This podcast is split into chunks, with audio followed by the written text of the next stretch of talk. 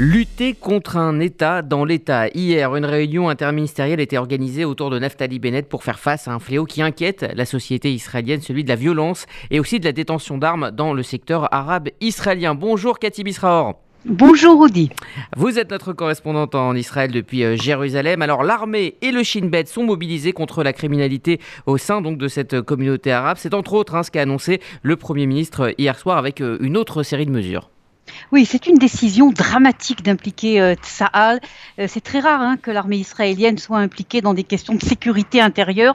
il y a cela deux raisons. D'abord, c'est que c'est pas seulement la ligne rouge.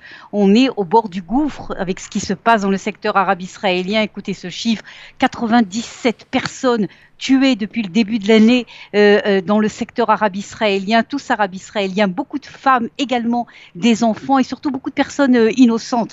Et c'est sûr qu'un État de droit comme l'État d'Israël ne peut pas accepter que cela continue. La deuxième raison, et c'est à mon avis cette raison qui a amené Naftali Bennett à prendre cette décision dramatique, c'est qu'on s'est aperçu qu'en fin de compte, c'est pas seulement de la criminalité. Toutes ces affaires de criminalité au sein du secteur arabe israélien ont un lien direct avec le terrorisme, cette quantité énorme d'armes qui circulent au sein du secteur arabe israélien.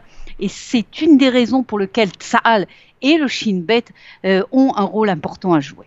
On parle maintenant du euh, nouveau passeport vert, celui qui correspond euh, non plus à deux, mais maintenant à trois injections de doses de vaccin. Alors que Margot le disait, il devrait entrer en vigueur hier. Eh bien, la nouvelle version de ce pass sanitaire ne sera finalement exigée qu'à partir de jeudi. Oui, pour des problèmes techniques, parce que le site en fait qui délivre ce fameux passeport vert euh, a eu des problèmes de fonctionnement et donc c'est reporté de, de, quelques jours. Mais l'objectif, c'est clair, c'est d'amener le million et demi d'Israéliens qui n'ont pas encore décidé de se faire vacciner sur le troisième vaccin de le faire, puisque sans son passeport, son passe vert, c'est quasiment impossible de vivre en fait normalement en Israël.